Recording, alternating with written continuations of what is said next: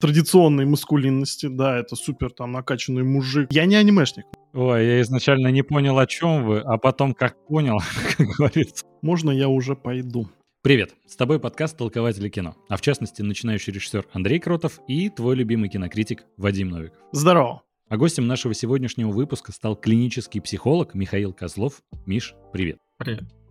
Прошлый раз мы говорили о том, могут ли фильмы вызвать психологическое расстройство. Если что, ссылочка на тот выпуск есть в описании, и тут всплывашка будет обязательно. Сегодняшняя тема будет не менее интересная. А как кино в принципе влияет на наше формирование личности, идентичности и самооценку? Будет интересно. Погнали. Изначально хотелось бы сказать, Миш, от нас будут самые, наверное, глупые и банальные вопросы, возможно, даже не по теме в основном. Но просто это вопросы, которые, возможно, возникли и у людей, которые посмотрят этот выпуск, которые, в принципе, интересуются кино и как кино может влиять на психологическое состояние человека, на его личность и прочее. Поэтому не удивляйся, если они будут очень такие приземленные, скажем так. А я думаю, Миша привык уже к таким вопросам. вот. А, Миш, смотри, вот в большинстве фильмов про подростков главный герой у нас это такой умный парень, сдержанный, возможно, слегка отстраненный, загадочный, который в конце всегда добивается своих целей. Будь то победа в какой-нибудь там игре, или он добивается девушки, которые ему нравятся. Такие фильмы зачастую играют, э, ну, на наших чувствах что мы были такими же, или если у героя получилось, то и у нас обязательно получится. И после просмотра мы чувствуем прилив сил, мотивации, уверенности в себе, ее как бы прибавляется. Но как это работает на психологическом уровне? Я думаю, что у меня в голове сразу всплыло довольно много ассоциаций.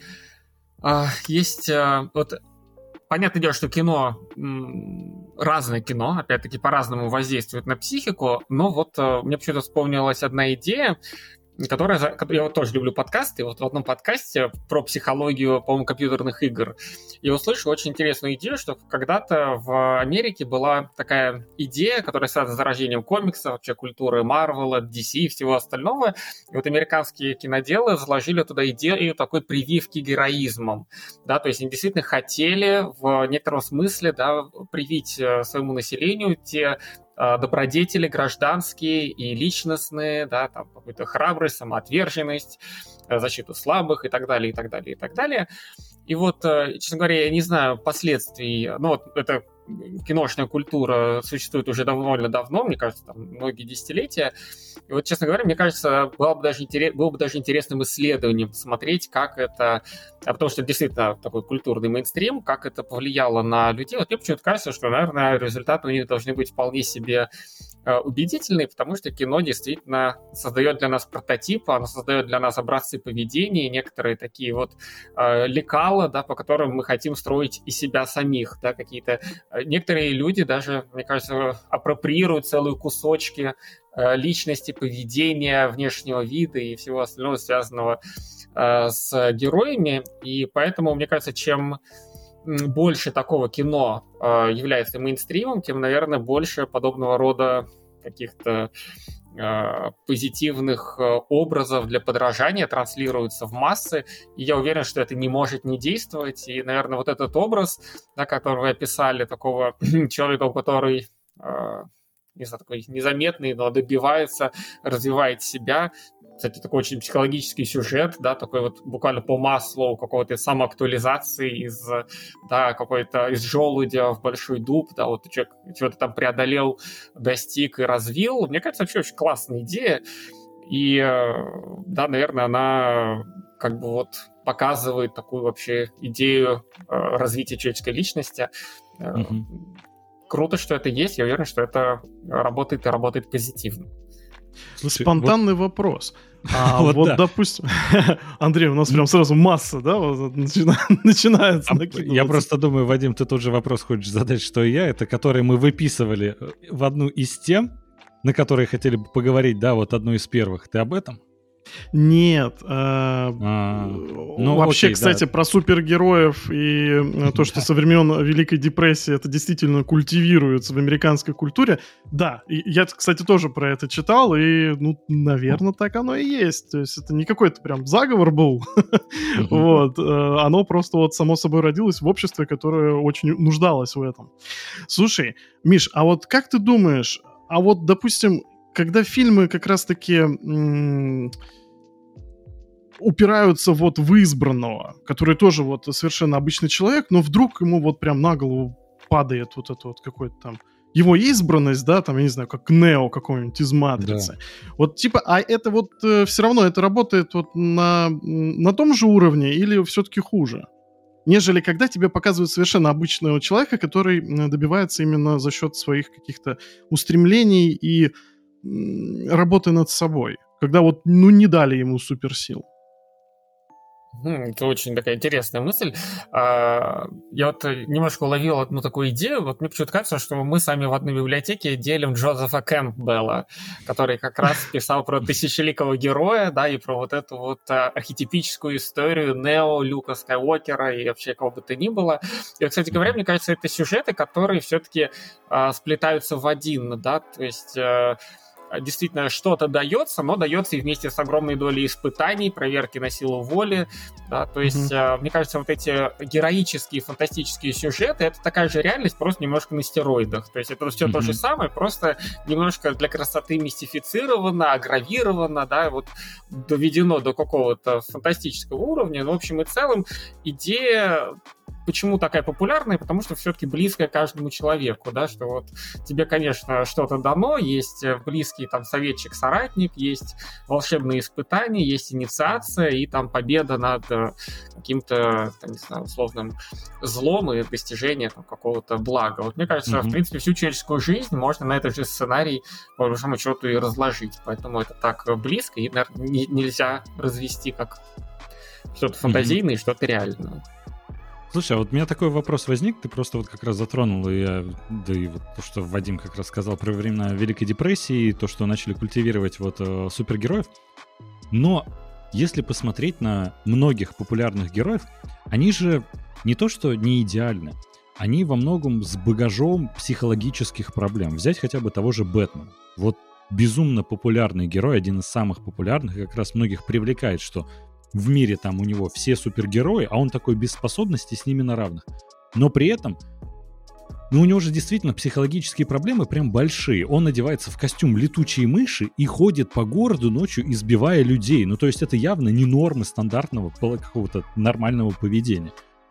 А, разве это не может влиять и в обратную сторону? То есть, грубо говоря, культивироваться, а, что ну, нужно чтобы у тебя тоже были, грубо говоря, проблемы какие. То есть, грубо говоря, влиять в обратную сторону, негативный эффект какой-то иметь.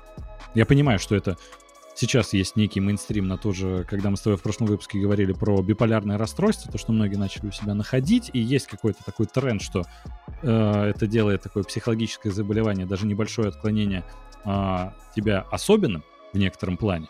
И как будто эти фильмы, та же история Нео избранного, там, не знаю, Гарри Поттера, как будто это тоже ты дел, становишься не таким, как все, и в этом плюс твой, в этом твоя уникальность. То есть такой негативный эффект, он тоже может быть ведь?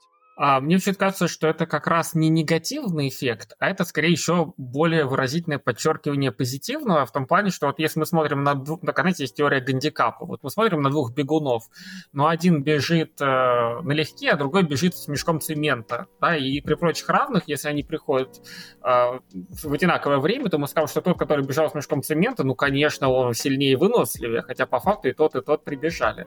Также и тут абсолютно стерильный супергерой, да, который которому все на блюдечке золотой каемочкой, да, и вот он вообще не, не испытывает никаких моральных терзаний, трудностей, и вот он абсолютное воплощение какой-то, квинтэссенция успеха, благородства и всего остального, но это, в общем, не так интересно, как то же самое, но при условиях тяжелой внутренней дисгармонии, ужасного детства, полного кошмара, внутренних сомнений, терзаний. Эффект тот же самый, но дается это все с гораздо большим трудом. И именно это и, как мне кажется, делает историю Бэтмена именно такой привлекательный, да, что это вообще сирота, и который там с летучими мышами, вообще какой-то вот такой совсем аутсайд, и, и вот он э, делает то же самое, что делает какой-нибудь Супермен, но но есть нюанс. Очень хорошее сравнение как раз было с Суперменом. Я и подумал, что, по сути, они с Бэтменом не такие разные. Тот тоже сирота, он даже целой планеты лишился-то.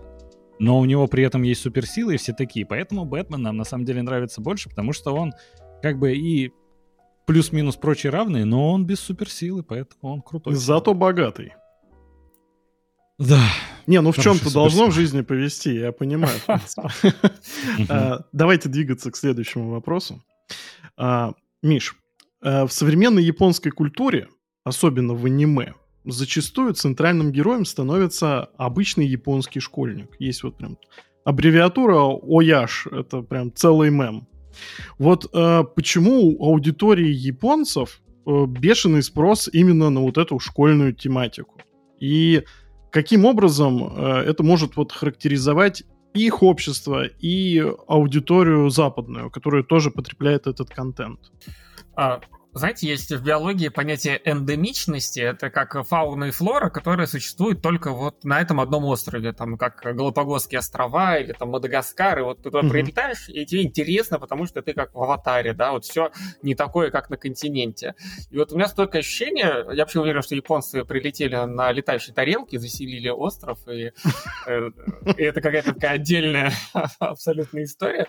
Но вообще это действительно очень эндемичная культура, и я должен сказать, что вообще, а, наверное, вот если э, как бы изучать э, европейскую культуру, то она от другой, ну, отличается, но не сильно. Вот чтобы быть, говорить о Японии, надо действительно быть э, специалистом по этой стране и понимать все перипетии ее абсолютно изолированного, очень эндемичного социального и культурного развития, и поэтому я бы сказал, что очень многие японские феномены я просто не понимаю. Ну вот я бы, я, их надо объяснять, исходя из из жизни в этом социуме, то есть настолько они своеобразны. То есть генерально, конечно, я могу все понять, ничто человеческое не чуждо, да, они тоже представители вида Homo sapiens со всеми теми же ограничениями, но вот это ужасное своеобразие, которое японцы приобрели благодаря островной изоляции, оно, в общем, фантастическое. И почему это школьная тема, можно поспекулировать, конечно, а, мне почему-то даже кажется, что это может быть даже некоторым таким очень хорошим таким брендом каким-то Японии, да, вот мы знаем некоторые страны по, да, вот мы же тоже эксплуатируем наши культуральные стереотипы, да, про э, шапки-ушанки. Ну, если мы хотим репрезентовать как-то наш образ на Западе, мы будем эксплуатировать культурный стереотип, чтобы хоть как-то быть узнаваемыми. Я думаю, может быть, отчасти японцы, не знаю, почему это стало популярно, но я думаю, сейчас они немножко этот свой бренд а, культивируют, потому что ну, он действительно крайне узнаваемый. Это как с Pepsi лого, да, вот ты видишь э, японскую школьницу, понятное дело, что там можно много найти эротических и прочих вообще каких-то э, подтекстов, и, в общем, они его довольно успешно э, пиарят и продают. Вот, э, наверное, мне кажется, это одна из частей того, почему нам кажется это очень модным. Да, что мы все, тем более смотрим на это в, э, как бы глазами покупателя. Да, вот, может быть, кстати говоря, в самой Японии это и не является таким уж э, э, мега, мега экзотичным даже, да. Ну да, да. Япония это, конечно, отдельная цивилизация, вот, но вот, да. я все равно до конца не понимаю. О- окей, на самом деле, э, то есть нужно быть действительно очень вовлеченным в эту культуру, там, или быть ее носителем, да, то есть вот этот культурный код считывать. Но я не совсем понимаю, вот э, есть вот как это называется на этом анимешном э, тайтлы, да, которые вот прям, ну действительно, они вот крутятся вокруг именно этих школьников, и они дико популярны на Западе. И, то есть, если какие-то там, не знаю, шедевры Миядзаки там и современных мастеров, то есть, которые ты можешь понимать на э, каком-то общечеловеческом уровне, да, за счет там красивой анимации, вечных ценностей, которые они несут, то есть там а, такие произведения, которые, ну вот для европейцев я не могу понять просто, что конкретно их в этом может привлекать. Вот, поэтому, собственно, вопрос отсюда именно и шел. Да, я, я понимаю, что это очень сложный вопрос, потому что я, я не анимешник, но я посмотрел очень много аниме, а, как Вадим бы... буквально в каждом выпуске говорит, что он не анимешник, кто говорит про аниме. Я, я человек, который... Я человек, который хочет иметь максимально эм, широкий, широкий кругозор, кругозор, вот, скажем так. вот, поэтому мне было интересно спросить это именно у психолога. Миш, спасибо. Ой, кстати, могу еще добавить, очень прям коротко. Вы знаете, что в психиатрии и вообще в как, вот, клинической психологии есть а, культурально и этноспецифические заболевания. И вот у японцев есть культурно-специфическое заболевание, которое существует только в Японии.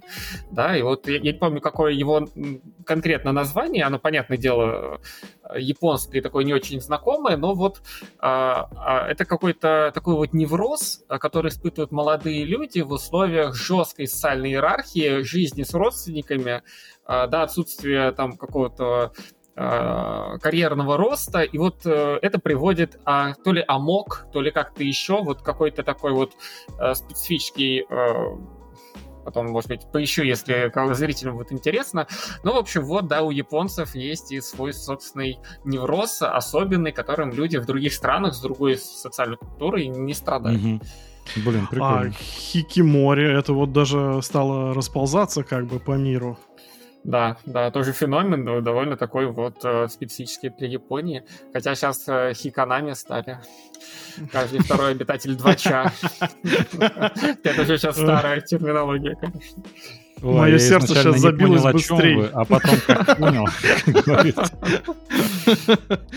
Ой. Слушай, Миш, у меня вот такой вопрос. Я просто, а, когда думал насчет того, что многие фильмы, они могут мотивировать человека, на самом деле, за примерами далеко ходить не надо. Там есть «Невероятная жизнь Уолтера Мити», который прям фильм просто пропитан такой мотивацией, то, что нужно, а, грубо говоря, начать жить здесь и сейчас, нужно перестать мечтать, а можно воплотить свои мечты в реальность. Я потом думаю, блин, а вот в 90-х были такие мускулиные боевики, где там Ар... Арнольд Ван Дам, хотел сказать. Вот так у меня перемешались эти герои боевиков. Жан-Клод Ван Дам, например, на шпагате там выносит многих противников. И это пользовалось безумной популярностью. Но я думаю, это опять же связано с тем, что э, это такая же фантастическая история, можно ее воспринимать как, не знаю, какой-нибудь Люк Скайуокер, который побеждает зло, и также, когда там кто-то видит Сильвестра Сталлона в джунглях, который выносит там э, просто тысячи противников, такой, он смог, и я смогу. Ну, грубо говоря, это где-то откладывается, да? А, ну, я думаю, да. Мне кажется, кстати, интересно. Вот, а, опять-таки, если... Я знаю, что такие исследования не проводятся, но это было бы очень интересно как-то так популяционно посмотреть. Uh-huh. Меняется же эта жанровая какая-то стилистика и мейнстрим, да, по жанрам. Uh-huh. И понятно, что 90 это действительно время боевиков. Но действительно интересно, как жизнь поколений зависит от влияния их медиа мейнстрима, да, такого да, киношного да, мейнстрима. Я тоже не сомневаюсь, что, наверное, огромное количество людей, которые смотрели на там на Брюса ну, Брюс Лет пораньше, я имею в виду какой-нибудь mm-hmm. там за крепкий орешек, я даже забыл тоже фамилию. А, а, Брюс ну, Уиллис. Брюс Уиллис, да, Брюс Уиллис, Жан-Клод Ван Дам и так далее, и так далее. Я думаю, что он привел к спорту и к боевым искусствам, наверное, mm-hmm. среднестатистически гораздо больше, чем пришли бы туда без, без этого киношного мейнстрима. Блин, это прикольно. Мне просто, знаешь, интересно, грубо говоря, мы вот э, говорим, что кино влияет. Понятное дело, исследований особых не проводилось. Но вот мне интересно, а если только такие мотивационные фильмы смотреть? Понятное дело, что мы обобщаем, что, в принципе, любой фильм может замотивировать, неважно, э, там, комедия, это драма, экшен, боевик, научная фантастика и прочее. Но как будто, если это постоянно смотреть, это же должно перестать работать в какой-то момент. Грубо говоря, ты вечно смотришь на эту историю избранного, как он все превозмогает, и ты такой, да как-то в жизни бывает иначе, не веря во все это. Может же такое возникнуть, ты чувство в обратную сторону, грубо говоря? Ну, я думаю, конечно, как и абсолютно любым феноменом. Я думаю, в какой-то mm-hmm. момент это может даже начать сильно бесить, да, mm-hmm. что особенно если это э, станет каким-нибудь таким культурным клише, да, как вот сейчас есть немножко история про успешный успех, э, да, там mm-hmm, э, бесконечные там метаморфозы, трансформации, квантовые скачки и так далее. И в какой-то момент человек может начать действительно э, сравнивать свою жизнь жизнь с этим эталоном, и его, у него начнется недовольство культурой, как писал Фрейд, mm-hmm. да, вот он просто будет сидеть и говорить, что ну, это ужасно, да, это э, жить в таком э, обществе, да, это прямо mm-hmm. боль. И я думаю, это становится депрессогенным по-настоящему, тем более э, есть даже такой действительно известный в клинике эффект, что весной в праздники у пациентов с депрессией настроение ухудшается, особенно в праздники, mm-hmm. да, прям это абсолютно за- заметная динамика. Почему? Потому что человек с депрессией чувствует себя чужим на празднике жизни, да, вот он mm-hmm. приходит на это, смотрит, как все веселятся, все радуются, у всех все хорошо, светит солнце, а ему противно, ему тяжело жить, и ему еще хуже от того, что его горе никто не разделяет, а наоборот, да, он mm-hmm. вот, знаете, какой-то меме, где человек стоит у стенки, а все танцуют. Вот здесь такая же ситуация. Ну и, естественно, с кино может быть то же самое, да. Можно я уже пойду? А, Миш, а, следующий вопрос. Вот смотри, мы сейчас рассмотрели именно вот такие вопросы э, традиционной маскулинности, да, это супер там накачанный мужик, э, еще плюс ко всему красавец с автоматом на перевес или с двумя, или там, не знаю, с гаубицей, там, в общем, он рубит всех, мочит, и как бы это прям эталон мужчины, грубо говоря, такой кинематографичный, из боевика. Вот смотри, а, последнее время в соцсетях, тут тот же ТикТок, я не знаю, почему, почему алгоритмы ТикТока так на меня работают, они постоянно мне подсовывают какие-то материалы про сигма-самцов. Сигма-самцы — это какой-то, я так понимаю, что это интернет э, мем или какое-то понятие, которое ввели, ну, не, не классифицируемое какое-то там научное, а именно в интернете это придумали. Сигма-самцы типа э, вот как референсы. Э, Тайлер Дёрден из бойцовского клуба. Там, э, Бейтман из э, американского психопата. психопата.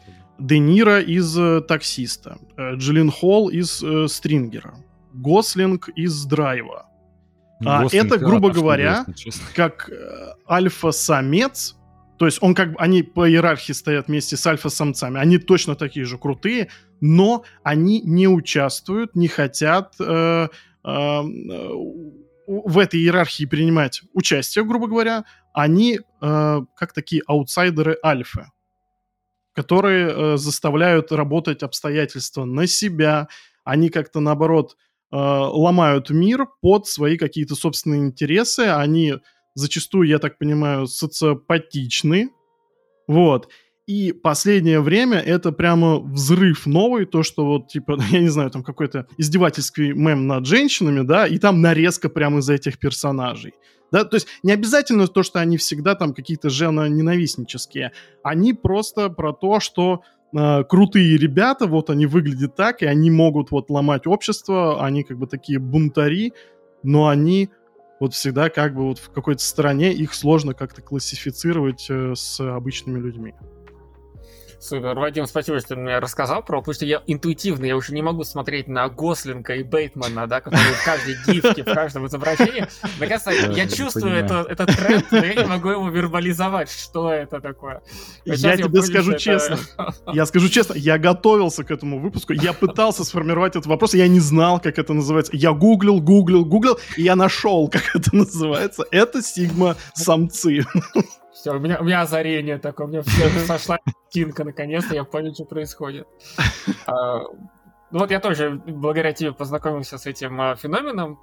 Ну, мне кажется, истина, ну, такая, по, по крайней мере, я извиняюсь, что так громогласно, да, но, в общем, какая-то м, идея, она прямо лежит на поверхности, это о, фантастически удобный образ, но, мне кажется, он работает действительно только, только в интернете. Да, вот mm. это опять-таки к вопросу, может быть, даже о нашей прошлой теме про Хики Камори и про все остальное. Мне кажется, это очень удачный имидж для обитателей сети. А, он очень компенсаторно классный, да, это действительно а, история про такого как, как бы успешного но неуспешного аутсайдера, mm-hmm, который mm-hmm. очень крутой. И знаете, кстати, не хочется перегружать этот э, эфир мемами, но знаете, да, были такие картинки про э, такого вот чеда, э, маска, и знаешь, такой вот да, персонаж да, Вот, мне кажется, э, это очень точное отображение Сигма Сигма самца, и мне кажется, это исключительно компенсаторный, немножко такой фрейдистский феномен, хотя и он прям интересен, мне кажется, его надо прям отдельно ну, изучать. Да да, это вот интересно тем, то, что, по сути, ну, таксист там вышел, я не знаю, там 40 лет назад, там, наверное, даже больше. То есть бойцовский клуб ему тоже за 20 лет, как и э, американскому психопату. То есть, да, они на самом деле очень разные персонажи. Если их вот прям разделять по отдельности, да, ну, суть, наверное, да, действительно, это можно объединить вот под этих именно сигма-самцов. Но вопрос, что происходит, э, как бы вообще с э, западным обществом, что именно сейчас они вот э, собираются в такие компиляции, что это вот настолько стало популярным. Опять же, на тех же имиджбордах. То есть, э, как бы вот времена каких-то классических э, э, героев-боевиков, они как будто проходят, и они вот потихоньку вливаются в таких вот именно антигероев. То есть вот на них есть такой тренд. У нас, кстати, есть замечательный выпуск с Мишей Кшиштовским. Обязательно послушайте, мы прям разбираем, э, откуда взялся тренд на э, антигероев. Так, мне тоже надо посмотреть. А, но я думаю, что образ и правда очень-очень привлекательный, и он не очень э, такой как бы энергозатратный для его э, обладателя, да, он действительно э, воплощает в себе очень много контркультурности, протеста, да, но при этом ее вполне можно выразить как собственную социальную дезадаптацию, и в этом плане это довольно такой низко висящий фрукт, да, чтобы быть крутым, ты де-факто можешь быть просто социально дезадаптирован, да, не работай, не учись, не заводи отношения, э, да, просто нужно это все продать самому себе, как э, некоторый протест против э, рамок общества, против, там, я не знаю, доминирующей культуры, вот эта личина такого, знаете, диагена, который вот э, довольствуется малым и критикует э, нынешние условия, ну, мне кажется, вообще можно проследить идею этого образа до вообще каких-то совсем э, таких древних чешских времен. Это, знаете, такая комедия дель арте. Это вот еще одна такая красивая маска для театрального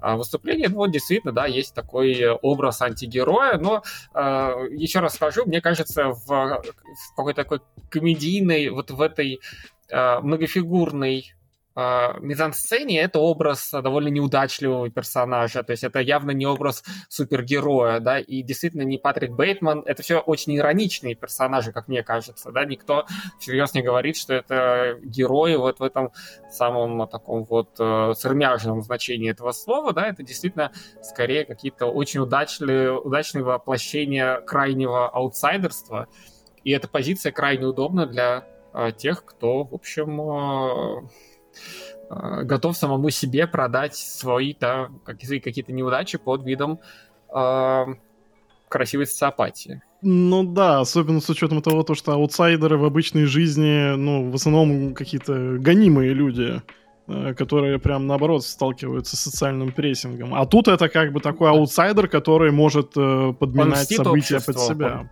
Да, да. Да, и он мстит, он враг общества, он контркультурный, протестный персонаж, и у него есть власть и храбрость встать против, да, какой-то условно вот этой ненавистной э, гидры, да, по-моему, прекрасный образ mm-hmm. для человека э, недовольного текущим положением э, всего. Ну, все, пойдем читать оранжевую серию, да, вот, э, закупаться, значит, в магазинах, что осталось на полках. Ой, можно Андрей, я... Как... А можно я вам задам вопрос? Это вы такой внезапный, такой, знаете, вот это поворот. Э, да, да, Когда мы, когда мы э, говорили про персонажей, я вдруг вспомнил, что у меня есть э, один образ персонажей. Я не уверен, что их можно объединить, но он, мне кажется, гораздо более симпатичным и интересным.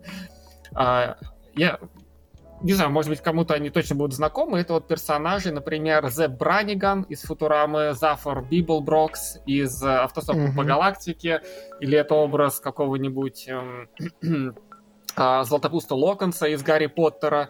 То есть такой вот э, легковесный, нарциссичный, придурковатый, очень при этом красивый, внешне успешный, но довольно пустой по содержанию. Вот э, я почему-то все время э, замечаю этих персонажей, они мне интуитивно очень нравятся, вот я не знаю, есть ли для них вот, и вот Гослинг это Сигма, а вот эти персонажи это кто? Мне лично кажется просто, что, ну, они, естественно, пользуются отдельной любовью и популярностью, ну, как будто это просто э, такая карикатура на такую мускулинность более показушную, за которой как раз э, не скрывается, но ну, тот же как раз Зепп Бранниган из Футурама, он как раз вот воплощение ведь такого образа, по сути. А. Даже, наверное, круче Зеппа Браннигана вообще э, сложно найти пример даже. Да, да, да, да, да. А, ну, он прям горячо любимый. Не знаю, как их назвать. Ну да, это прям именно обычно ну, сатирические какие-то персонажи. Я просто считаю, они достойны своего имени. Вот это, этот кластер да, персонажей да, да, да, да. и Зафод Библброкс из «Автостопом по галактике» — это просто... Угу. Э, Им нужно... Даже тот же Гомер Симпсон когда Кстати, он да, берет то... себе имя Макс, э, Макс Пауэр, он, начинает себя вести как Макс Пауэр. Надо им тоже придумать что-то в интернете, как сигма-самцы, вот это должно быть тоже какое-то определение. Мы обязательно в интернете все давайте напишем в комментариях, как да, мы назовем этих вариант. людей. Да, очень будет интересно почитать. Слушай, Миш, а в ответочку тоже вопрос. Ты вот говорил про как раз э, депрессию, и может ли вот мы говорим про фильмы, которые вот заряжают на мотивацию, и, в принципе, на самом деле, вдохновение можно найти откуда угодно, а вот можно ли как-то фильмам помочь выбраться из такого тяжелого состояния, грубо говоря? Есть ли какой-то терапевтический эффект от кино? Мы, понимаю, говорим о том, что, в принципе, таких исследований практически и не проводилось, и вряд ли существует какое-то прям такое лечебное кино, такое художественное, которое там снял какой-нибудь, грубо говоря, там Стивен Спилберг, но какие-то примеры. Вот, может, возникают в голове, которые могут людям помочь. Скажу, что у нас в больнице э, проводятся киноклубы для пациентов, да, mm-hmm. и они действительно очень терапевтичны. А, каждый раз а, подбираются не целые фильмы, а отдельные фрагменты, которые содержат... Это буквально такая терапия некоторым нарративом, это какая-то такая буддийская притча, да, она очень... Mm-hmm. Это такой прямо какая-то целебная метафорическая история. Я, кстати, уверен, что большинство людей сталкивались с этим эффектом, если не кино, ну, в общем, любых других художественных произведений, да, какая-то короткая, емкая э, мудрость, да, и вот она оказывается очень, знаете, как э, сон в руку, да, и вот он, mm-hmm она оказывается удивительно к месту. И вот психологи стараются подбирать для пациентов с депрессией фрагменты фильмов, в которых есть образ человека, который преодолевает депрессию, да, в котором они могут себя проецировать, да, увидеть, что схожесть пути и найти для себя да, те же самые, тоже какой-то вдохновляющий образец.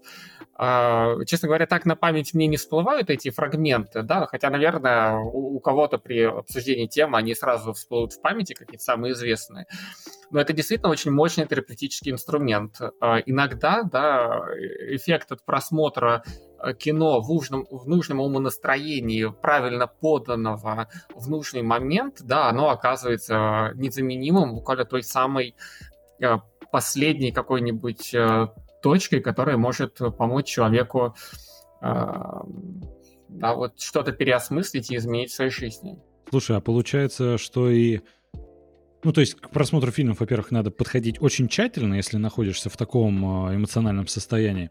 Но и э, фильмы могут ухудшить, грубо говоря. Если, не знаю, посмотреть какой-нибудь фильм Дони Дарка, где там, грубо говоря, нет выхода из этого депрессивного состояния, из депрессии, а, то можно только усугубить свое положение. Да, да. А, есть какая-то такая американская поговорка, я, она на русском как-то не очень звучит, что-то вроде а эмоции любят эмоции, да, и вот угу. иногда действительно можно увидеть, как человек э, попадает или скорее заводит себя в некоторый замкнутый круг, да, я смотрю грустное кино, от этого мне грустно, от этого мне грустно, мне хочется посмотреть кино, я смотрю грустное кино, от этого мне еще угу. более грустно и так далее, и так далее, это какая-то нисходящая спираль до полного, да, такого вот, э, полной меланхолии. Угу. А, действительно такое может быть, я, кстати, на себе это испытываю с новостями новостями, да, вот я не могу остановиться, мне тревожно, я читаю новости, а еще более тревожно, читаю новости и да. панические атаки. Ну, э, не так же, но, в общем, действительно, если я э, не тщательно, невнимательно подхожу к выбору контента, да, например, да, знаете, как, опять-таки, поливаю себя водой в бассейне, да, мне и так уже очень тревожно, а я еще смотрю какой-нибудь ужастик, да, это, mm-hmm. конечно, путь в какую-то такую неврастению, да, вот из э, неврастения не то слово, но вот в какой-то, да, такое вот э, нервное истощение, да, какой-то постоянный симпатический тонус. Mm-hmm. И к кино действительно можно подойти как к еде или к лекарству очень взвешенно и найти в нем э, либо большую помощь, либо даже большой вред порой. Угу. Блин, вообще это очень интересно, потому что ну, знаешь, э, есть понятное дело, мы говорим в основном про хорошие фильмы, которые, в которых есть э, задумка и реализация. Например, если взять, не знаю, какие-нибудь э, российские комедии, которые там последние несколько лет атакуют ну, большие экраны, то там, конечно, ну что смотреть, что не смотреть, там, по-моему, особо на состояние это никак не скажется, просто потратишь время и деньги, возможно. Ну, то есть, грубо говоря, знаешь, нравится мысль, что кино может быть это очень громкое слово, но как хочется это озвучить, что кино может быть лекарством. Это же просто ну так красиво звучит, что прям хоть на обложку этот слоган вешай. Шикарно. А, абсолютно согласен. Кино действительно может быть лекарством. Я, э, тем более вообще любое искусство, да, есть даже такие направления психотерапии, как психодрама, где театр является терапевтическим инструментом, да, прямо вот действительно этим лечат людей, да, помещая их э, в драму и заставляя отыгрывать э, какие-то внутренние переживания. А, кино, да, это немножко более пассивная такая форма искусства, но, да, то есть я не так активно взаимодействую, но вот этот катарсис, да, от э, глубокой возможности проассоциировать себя с персонажем, пережить то, что он пережил, ну, если эмпатия мне это, конечно, в достаточной степени позволяет, я могу действительно испытать вот этот настоящий древнегреческий катарсис, очищение, да, того, что кто-то другой пережил то, что, может быть, я переживаю сейчас, он разрешил это для себя, и, наверное, я чувствую часть этого облегчения, да, я сбросил какую-то часть собственных проблем, собственных мучений, нашел ответы на мучающие меня вопросы. Поэтому, мне кажется, сеанс, киносеанс может порой заменить сеанс психотерапии. А, Миш, а вот смотри, вот гипотетическая ситуация, да, у тебя пациент находится в апатии, или вообще в депрессии, а, и он попросил вот на личном сеансе порекомендовать ему какой-нибудь фильм или сериал. Э, вот что бы это было и в каком жанре? Возможно, несколько фильмов, несколько примеров. Тут вы меня, конечно, застали врасплох, потому что у меня есть одна, э, одна идиосинкразия, моя такая большая индивидуальная особенность. Я обожаю книги, и mm-hmm. я mm-hmm. почти всегда рекомендую, рекомендую их для ознакомления. И честно сказать, что именно фильмы, вот поскольку у людей нету этого, хотя мне кажется, это, кстати, большая проблема, что у людей нету э, этого э, немножко такого возвышенного отношения к кино, и мне действительно mm-hmm. сложно представить, что человек придет к психологу или там, да, к психотерапевту и скажет, что вы знаете, а у вас есть какое-нибудь кино, которые могут мне об этом рассказать, да, хотя это на самом деле может быть очень мощной формой донесения смысла, который, mm-hmm. да, даже ни одна книга, может быть, не вместит в себя а, то, что может а, правильно передать режиссер и так далее, и так далее, что это вообще может быть гораздо более эффективным и доступным механизмом, но вот почему-то нету этого отношения, да, книга да, это действительно выглядит как что-то, что могут порекомендовать, и это выглядит э, по-деловому. А вот с кино mm-hmm. так э, не происходит, и поэтому у меня даже нету, знаете, так где-то э, в кармане там, пяти хороших mm-hmm. Хотя это надо сделать, да, это вообще хорошая идея, сказать, что, знаете, я могу порекомендовать mm-hmm. кино на эту тему, и я уверен, что оно есть. Слушай, а вот может быть это связано еще э, с эффектом эмоциональной вовлеченности в том плане, что книгу, ну хорошо, средний фильм сейчас там два часа идет, ну некоторые там три часа, окей, там, mm-hmm. а, особо мотивационные какие-то там э, э, драмы, там еще что-то, вот. Э, возможно ли, что, ну, допустим, когда ты книгу читаешь, это очень, это очень большое все равно количество времени, то есть эмоциональная вовлеченность у тебя все равно за счет того, что ты там в этом мире проводишь гораздо больше времени, она будет сильнее. Вот, в этом плане сериал был бы предпочтительнее, возможно даже. Потому что вот я недавно посмотрел э, э, про семью э, супер вообще мультимиллиардеров, э, которая теряет в одночасье все и э, попадает в городок Шитскрик, где там, ну, простите, какое название, такой городок. а он им, грубо говоря, принадлежит. И то есть они живут там в мотеле, и они просто в шоковом состоянии от того, то, что они потеряли в жизни все, они не привыкли жить среди простых смертных, и они учатся этому, и как бы по естественно, такому нарративу в конце, извините за спойлеры, э, наконец-то э, снова на коне. То есть э, я думаю, что для человека, который потерял там, условно, работу, потерял там свой бизнес, э, или, ну, вообще просто находится в каких-то сложных жизненных ситуациях, связанных с деньгами, я думаю, что вот этот большой ситком на там сколько, 4 или 5 сезонов, я уже не помню, вот он бы возымел гораздо большее терапевтическое действие, нежели про, я не знаю, какой-нибудь ну, Волк, Волк с Уолл-стрит, конечно, плохой мотивационный пример. Нет, смотря того, чего что... ты хочешь добиться, возможно, и неплохой. Ну, ну, явно не тюрьмы, я думаю. Мало вот, ли. А, да, возможно, стоит какие-то искать э, такие примеры именно из сериалов за счет, вот, опять же, эмоциональной вовлеченности. А, хорошая идея, но я, знаете, о чем подумал, что вообще очень часто проблема не в действующем веществе, а в форме его да, донесения, да, вот как, mm-hmm. как, как доставить то, что нужно, куда нужно. Иногда это большая проблема, чем изобрести как бы само лекарство. И вот мне кажется, с кино, наверное, это что-то такое же, поскольку есть разные данные, да, вот буквально на стыке соци... ну, культурологии, кинематографа и психологии, что снижается время, э, там, длительность кадра одного, потому что все очень ускоряется, никто не будет смотреть, да, на длинные там какие-то э, раскадровки и так далее. И вот мне кажется, э, наверное, было бы очень прикольно иметь сериал, это тоже очень долго. Вот я по себе знаю, что э, уместить сериал в э, свою, в свой график это очень сложно. И вот мне кажется, вот эти психологические какие-то нюансы, вот когда, как это делается у нас в больнице, в частности, это отдельные фрагменты кино, это не все кино, это вот mm-hmm. очень сокращенная mm-hmm. версия. И вот мне кажется, вот такие, это должно быть что-то вроде такого вот варианта кинопритчи, что-то среднее между рекламой банка Империал и сериальной mm-hmm. какой-нибудь а, серией. Вот, то есть что-то короткое, емкое, потому что, да, все-таки законы психики неумолимы, а, а и законы кино тоже, очень много филлеров, очень много, да, вот чего-то такого, чтобы попасть в формат. А для лечебных целей это все можно а, сократить, ужать, сгустить до состояния вот этого концентрата той идеи, которую ты хочешь передать. И вот, наверное, она должна быть очень короткой, там, мне кажется, а с учетом того, что человек э, страдающий это смотрит, да, то mm-hmm. там лучше mm-hmm. сделать э, самый, самый гуманистичный вариант там, в пределах минут, может, десятков минут. Блин, десятка это хорошо. Я уже думал, что нужно создать лечебный ТикТок. Пять секунд просто и все. Это действительно, люди действительно на это подсаживаются. ТикТок это действительно, ну, в некотором плохом смысле этого слова, это такое лекарство с точки зрения того, что там торт это лекарство от депрессии, да, как бы действительно оно, э, ну, шучу, это все, конечно, в упрощенном варианте, но действительно быстрые углеводы тебе действительно помогут выработать э, мгновенно полезные там, да, да нужные да. мозгу угу. эндорфины, серотонины и так далее. Вот TikTok на самом деле для э, мозга выполняет примерно ту же самую функцию. Действительно какой-то вариант э, такой вот э, такого вот не очень качественного лекарства, которое хуже, чем проблема, но э, угу. оно действительно помогает.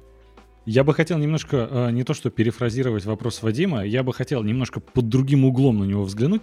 А, смотри, мы записывали выпуск э, «Аперитив», э, наша бонусная рубрика специально на Бусте. Ребят, подписывайтесь, ссылочки есть в описании. И там мы говорили, что у тебя очень активная жизнь.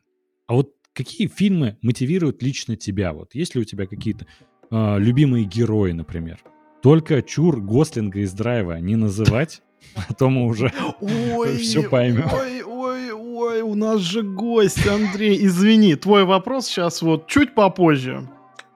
Ника- никаких Вадима есть про... очень дебильное, да. э, дебильное правило, он создал наш э, подкаст. Э, это, вообще, во-первых, неправильно. Это очень серьезно помогает человеку раскрыться, вот, э, нашему гостю. Хорошо. Миш, ты же смотрел фильм «Драйв»? Да. Ответь мне на вопрос. Гослинг умер в конце умер. или нет? А, такая картина с открытым финалом. Мне хочется верить, что нет. Спасибо большое. Вадим просто решил за правило теперь у всех спрашивать это. Это появилось пару выпусков назад, я еще не привык, но так возвращаясь к теме. Какие фильмы вот... А, в чем сила? Да, да, да, да, да. Умерли Гослинг. А, а оказавшись я считаю, перед что Гослингом, это самом... что ему скажешь, да? Я считаю, что это много говорит о человеке. О его жизненных позициях и о его э, вере в хорошее или, наоборот, э, э, насколько реалистично он воспринимает вот э, серые будни вокруг себя. Как со стаканом так наполовину вот. пуст, полон. Ну да, да. да, да, да умер, да, да. не умер. А, так вот, какие фильмы лично тебя вот так мотивируют, вдохновляют? Какие у тебя вот есть любимые герои, которые, возможно, как-то послужили вот прототипом поведения? Потому что, ну, мы же как раз говорим о том, что кино на нас очень сильно влияет. В том числе модели поведения для нас есть, из-за которых, э, за которые мы во многом цепляемся, возможно, даже неосознанно, и пытаемся это реализовать в своей жизни бытовой. Угу. О, это такой очень... Вот я только сейчас понял, насколько это интимный вопрос. И вот у меня на него есть два ответа. Один э, это такой вот неискренний ответ, но э, который я могу легко обосновать угу. эстетически. А есть один такой вот истинный ответ, но немножко такой вот э, стыдный для меня. В общем, начну со второго, который немножко такой вот э, вызывает угу. у меня чувство внутреннего сопротивления. Это я скажу, что на меня сильно повлиял сериал «Клиника». Mm. Да. И, э, Понимаю. Более того, клиника, наверное, как э, такой вот э, совокупный персонаж, да, как какой-то вообще такой вот э, глобальный. Но больше всего э, Кокс, я забыл, как его зовут, этот персонаж. Перри Кокс, а, но все называют доктор да. Кокс. Да. А, вот почему-то он мне очень нравился. Я даже понял почему, потому что в нем сочетаются два качества, которые я довольно долго в себе э, развивал. И, наверное, это тоже немножко чувствуется в ходе нашей беседы. Это вот профессионализм и ирония. Вот две вещи. Mm-hmm. Вот все, быть профессионалом и быть очень ироничным. Вот и две эти вещи я, наверное, mm-hmm. в себе как-то очень сильно после, после знакомства с этим персонажем, я в себе их культивировал. Да? Вот такой цинизм, э, ироничность, но в то же самое время очень суровый такой профессионализм, что все должно быть на высоте. Ну, это формальный ответ был бы про Star Wars, потому что я большой фанат э, э, Звездных войн, да, Звездных и Люка войн, Скайуокера. Да, как и все люди моего поколения, да, и... Э, да, конечно. Наверное, пересмотрю тысячу раз Возвращение джедая. А, а вот вам не кажется, что в Докторе Коксе вот он абсолютный альфа, но с небольшим уклоном в сигму?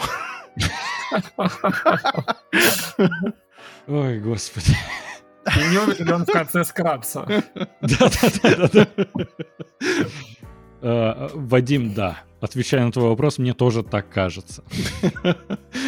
Миш, а вот как ты относишься, это уже никак к психологии особо не относится, э, к трилогии, вот, э, которую финальной окрестили, вот э, сага Скайуокеров, вот как она тебе? Как от фаната к фанату, просто вот интересно, я не одинок в этом мнении? А, честно говоря, для меня трилогии, их только две. А, понятное дело, что уже со скрытой угрозы войны клонов и вместе ситхов, это уже все было немножко под вопросом, угу. да, поэтому мое развитие остановилось на каком-то 79-м году, или когда там вышла э, первая серия. Угу. 77 или 79 да. Да, вот э, я пересматриваю оригинальную трилогию, и, и для меня пропорционально ее качество, качество франшизы снижается, в общем, с каждым годом. И последняя, это уже седьмая вода на киселе, да, там уже буквально ничего не осталось от uh, того, что меня так привлекало в в этой вселенной, поэтому я в какой-то момент просто перешел на комиксы, которые я когда-то заказывал из Америки, когда это было еще легко и просто, вот, и читал, что же происходило между э, а, трилогии, да? да, между эпизодами, и этим я закрывал свою потребность в нахождении в этой вселенной. Вот, а так ничего не могу сказать, просто ужасно. Слушай, Disney... ну мы... А «Мандалорца» там, вот сериалы, которые сейчас они выпускают, ты не смотрел? А, тоже смотрел, но, если честно, у меня все время внутренний такой диссонанс. Я вот думал, это я уже постарел, или действительно угу. качество кино стало хуже. Вот. И я пока не нахожу ответа на этот вопрос, но я должен сказать, что пропорционально в моем э, рационе, таком вот э, познавательном, современных сериалов и кино становится все меньше и меньше и меньше, и наоборот, я смотрю назад. Вот и буквально э, фокус моего внимания весь уходит на старое кино, а, сериалы, да. Сериалы все еще да, потому что 21 век, эра сериалов, кино сейчас... Ну, конечно. Я извиняюсь, что я богохульствую на подкасте, но, наверное, действительно эра сериалов больше, чем кино. Вот, и поэтому кино все-таки я смотрю в период его расцвета, так же, как и картины я хожу смотреть в Пушкинский музей, а не в какой-нибудь там Угу. Не знаю. На выставку современного искусства. А вот э, как раз когда вот э, я записывал вопрос про то, какие бы ты вот фильмы сам мог порекомендовать на личном сеансе, я вот э, задался таким вопросом. Ну, во многом как бы твоя профессия заключается, ну, в том, чтобы как бы направлять все-таки, давать какой-то там вектор, да, там задавать наводящие вопросы и прочее, прочее. А вот вообще просто если человек спросит тебя совета, то это вообще корректно будет э, ему что-то посоветовать там посмотреть или почитать вообще. То есть это нормально. Я просто не знаю, ну, вот по поводу как бы этики. А, это сильно зависит от подхода. То есть есть, например, подходы такие психоаналитические, где человек, а, специалист не имеет права, он должен быть стерилен просто как комната, mm-hmm. как операционная. О нем не должно быть известно ничего, он должен быть абсолютным зеркалом, на котором разыгрываются страсти. Да, то есть его надо ненавидеть, любить, обожать, приписывать ему вообще все, что только возможно. Человек должен быть а, абсолютно, абсолютным NPC, да, чтобы Угу. Человек разыграл с ним вот все те какие-то проблемы, которые у него есть. Это подход психоаналитиков, я, я в нем не работаю, он, он угу. мне не очень подходит. А есть более директивные подходы, например, подходы там, когнитивно-поведенческие. Там человек, а, специалист, он становится немножко ментором, то есть у него действительно есть его активное какое-то начало. А, объясню почему. Потому что работаем мы чаще всего с пациентами довольно нарушенными, и поэтому мы не можем слишком полагаться на его внутриличностную динамику. Да? Наоборот, мы его куда-то стараемся направить, да, потому что он в депрессии, mm-hmm. он там болеет, у него там а, какие-то тяжелые неврозы, и если мы с ним вместе будем сидеть и переливать из пустого в порожнее, да, никакого пользы ему для этого не будет, и поэтому надо вот быть немножко проактивным. И вот в рамках этой более проактивной позиции, а, такой более реабилитационной, конечно, мы позволяем себе быть, э, демонстрировать да, какие-то компетенции, говорить, что вот есть кино, вот есть книги, вот есть группы, вот есть мероприятия, вот есть что-то еще, и мы, в общем, это рекомендуем для тренировки навыков, для самообразования, для там чего-то еще. В общем, это всячески приветствуем э, и можем помочь э, там как-то это все сорганизовать. Поэтому все зависит от подхода. Ну, можно так, можно так. И еще прям маленький вопрос. Ты вот немного вскользь прошелся, потому что вот я бы посоветовал книги, и как бы так как это подкаст о кино, ты как бы вот э, даже и не стал эту тему развивать, да, вот. А может быть прям пару-тройку примеров э, каких-то книг мотивационных? Почему нет? Я думаю, нашим слушателям, зрителям это будет интересно. Конечно, конечно. Почему-то именно мотивационных? Хотя это ну, как раз-таки вопрос... Терапевтических. терапевтических. А, большинство книг, они будут такие очень-очень конкретные, потому что они должны выполнить образовательную функцию, потому что само образование уже сильно помогает э, человеку. И mm-hmm. книги, которые я рекомендую, это, как правило, книги про тревогу или про депрессию. И вот есть мой любимый автор Роберт Лихи, который пишет книги как раз по самопомощи при э, ревности, при депрессии, при тревоге, при там, семейных проблемах и так далее, и так далее. Его я всегда рекомендую, потому что я его лично, во-первых, э, когда-то видел и э, даже немножко пообщался, а во-вторых, он как бы вот такое лицо нашего терапевтического направления. Э, прошу а, прощения, то есть это не художественная литература? Нет. нет. А, ага. Но у меня, кстати говоря, есть одна мысль, она а, вот э, я очень за нее топлю. Она в том, что ни в коем случае нельзя покупать э, такой, знаете, как есть junk food, э, да, всякие mm-hmm. Макдональдс и так далее, так, вкусная точка, да. И вот большинство книг по мотивации это, это мак книги, это мак э, терапии такая вот. Mm-hmm.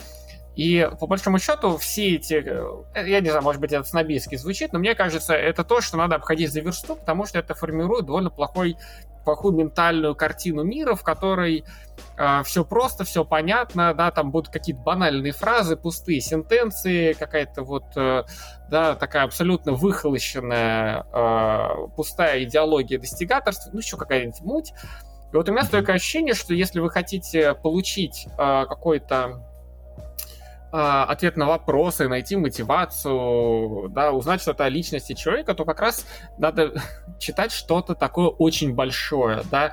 Это действительно в какой-нибудь в книгах, не знаю, Платона, да, вот или в каких-нибудь, не знаю, там а, работах не знаю, Фрэнсиса Бэкона, Мишеля Монтейня, да, это сложное чтиво, но оно гораздо лучше усваивается. И да, там какой-нибудь тот же самый Мишель Монтейн, он может дать гораздо больше, если, ну, все-таки заставить себя прочитать какие-то из его книг.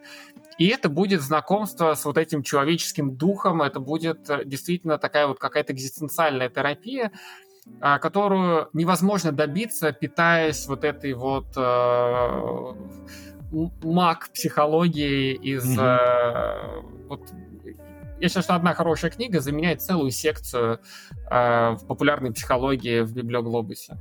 Да, понимаю. Слушай, угу. уже в завершении выпуска такой вопрос возник. А ты сам смотришь вообще фильмы или сериалы, э, где главный герой или один из ключевых персонажей психиатр или психотерапевт, психолог, и есть ли вот э, какой-то проект, который тебе как раз нравится, где показали это больше приближенным к реальности. Потому что, ну, опять же, от Apple есть психиатр по соседству, сериал «Терапия», который вот только закончил. Treatment, да? Да. Да. А, ну вот Интритмент мне нравится, он такой относительно неплохой, хотя я только начал с ним знакомиться, но я заочно о нем очень много знал, потому что обсуждал с коллегами вот mm-hmm. тот, тот сериал, который на слуху. А, так. А, а, был какой-то сериал с Хабенским. Я уже не mm. помню. Не помню, как он ну, назывался. Mm, да. Господи, такое знакомое, причем. Да, да, да, да, да. Тоже да, дверь. А не фильм, он такой суперпсихолог. А, нет, по-моему. А, нет, нет. Вот. Ну вот какие-то такие иногда доходят, но, честно говоря, э, мне этого так хватает на работе, что наоборот, когда я прихожу домой, я лучше посмотрю э, какой-нибудь Last of Us и что-нибудь такое, что поможет мне немножко... Да, разгрузиться, переключиться, да, понимаешь. Да. А, Миш, ты знаешь, я вот сейчас назову один проект, если ты его не смотрел, я буду безмерно с собой горд, потому что я уверен в том, что он тебе дико понравится. Это мультсериал, по-моему, 95-го э, года «Доктор Кац». Да, я смотрел. Ну, я же... Смотрел? Господи, я, еще, я еще «Подожди два его смотрел. Я его просто сейчас смотрю, и он прям ага. дико смешной. Я, я представляю, насколько это еще на самом деле профессионалу, но как это выглядит с их точки зрения, потому что я как обыватель, ну, мне прям очень смешно. А, как вот э, человеку прям именно э, профессии доктора Каца. как, как тебе этот э, проект? А, честно говоря, у меня, я вообще, это какой-то такой приятный звоночек из детства, потому что я помню эту рисовку, такую вот, приближающуюся mm-hmm. с доктором Катцем. А, я помню эти абсолютно лишенные модуляции голоса, вот, вот а монотонные такие, которые контрастируют да, с этой да. постоянно меняющейся рисовкой. Вот это мое такое прям приятное воспоминание из детства. Но я очень плохо помню юмор. Вот, э, к сожалению, мне надо пересмотреть, и я вот э, с удовольствием это сделаю, потому что это прям вот то, что я бы не вспомнил без подсказки, вот никогда. Он, он шикарный. Я посмотрел сейчас три или четыре серии, и там просто, знаете, там такие диалоги э, у пациентов, он такой, вы представляете, я смотрю на свою дочку, а ей три года, она просто смотрит в окно, я спрашиваю, почему ты улыбаешься, она отвечает мне, о конфетах, понимаете, доктор Кац? Она сидит и мечтает о конфетах. Когда вы последний раз мечтали о конфетах? Я сидел, чтобы и думал, а что делать мне там на работе, еще что-то? Я гей? Или нет, я не мечтаю о конфетах. И это просто вообще, это вынос. Я очень советую. Блин, он э, очень жаль, что этот э, проект как-то вот э, среди русскоязычной аудитории прям э, как-то пролетел мимо. Я так понимаю, в, в постсоветском пространстве тоже. Да, наверное, тогда еще не была так популярна психологическая э, культура, вот вообще обращение за помощью, mm-hmm. поэтому да. она вот не зашла, да. не к чему было прицепиться. А сейчас, сейчас, мне кажется, это было бы так.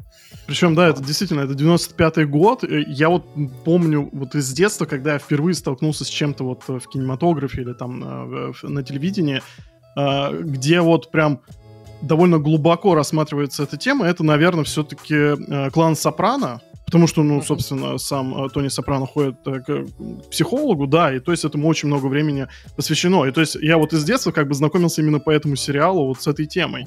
А, ребят, во-первых, мы сейчас постараемся сделать э, серию таких выпусков разговоров о психологии кино, как кино влияет на нас и прочее.